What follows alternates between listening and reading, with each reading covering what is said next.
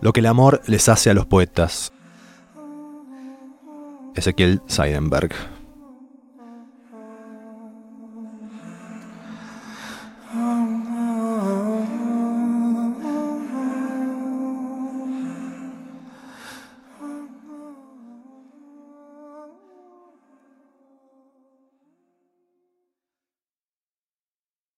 Lo que el amor les hace a los poetas no es trágico, es atroz. Les sobreviene una luctuosa ruina a los poetas que el amor captura sin importar su orientación o identidad poética. El amor lleva al total desastre de la uniformidad a los poetas gay, a los poetas pansexuales y bisiestos, y a las poetas y poetrices feministas, fementidas o veraces.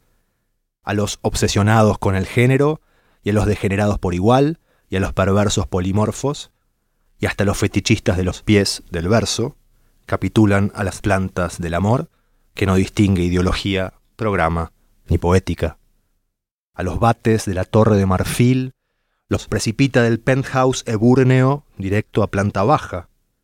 A los apóstoles del Zeitgeist, que proclaman sin empacho que la lírica está muerta,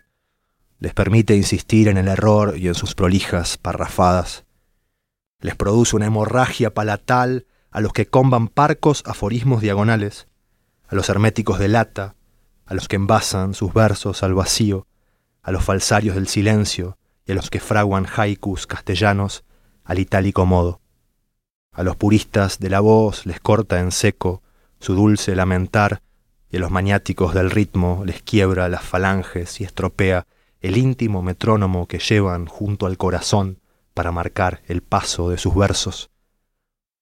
Descompone el sensorio a los videntes y malditos y demás rebeldes e insurrectos sin razón ni causa poética y les cura el desarreglo razonado de todos los sentidos.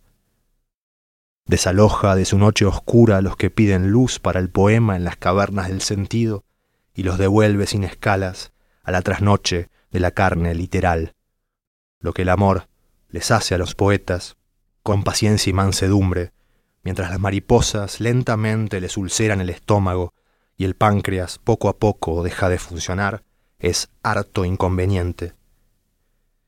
A los que buscan con ahínco y precisión de cirujano la palabra justa les arruina el pulso y en lugar de dar la vida la aniquilan en su afán. Y a los que con ardor y devoción persiguen un absoluto en el poema, como un grial todo de luz, tirante, diáfana y febril, les nubla las certezas y el deseo mismo de saciar su ansiedad. Lo que el amor les hace a los poetas, inadvertidamente, mientras cosen y cantan y se atoran de perdices, es agudo, terminal y fulminante. Es un torrente arrollador de prosa que espolea y multiplica en progresión exponencial a los sopencos y palurdos de la poesía, a los que cortan sin razón sus versos diminutos, a los jinetes compulsivos, a los diseñadores tipográficos del verso, a los que quiebran la sintaxis sin saber torcerla, a los que escarban en el éter a la busca de inauditos neologismos inaudibles, a los modernos sin pretexto, a los que creen descubrir la pólvora en sus versos balbucientes, a los contestatarios automáticos y a los pornopoetas a los que sueltan grandes nombres por la densa fronda de sus poemas, como Hansel y Gretel esparcían migas, a los que impostan en su voz vacante los mohines de una infancia lobotomizada, a los poetas bellos y felices, caprichosos, a las tribus urbanas y los grupis de la poesía pubescente, a los poetas pop y los rockstars del verso, a los videopoetas y performers, a los omnipoetas, voladores o rastreros, identificados,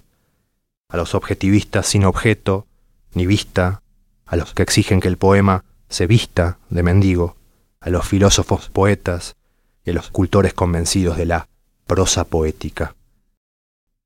El amor, que mueve el sol y a los demás poetas, los lleva hasta el postrero paroxismo, los convierte en tierra, en humo, en sombra, en polvo, etc., en polvo enamorado y si resulta todavía que entre ellos se aman amorosos los poetas pares,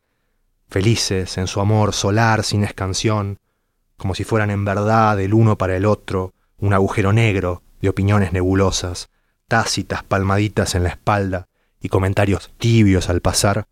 enanos, enfriándose, se absorben entre sí y desaparecen.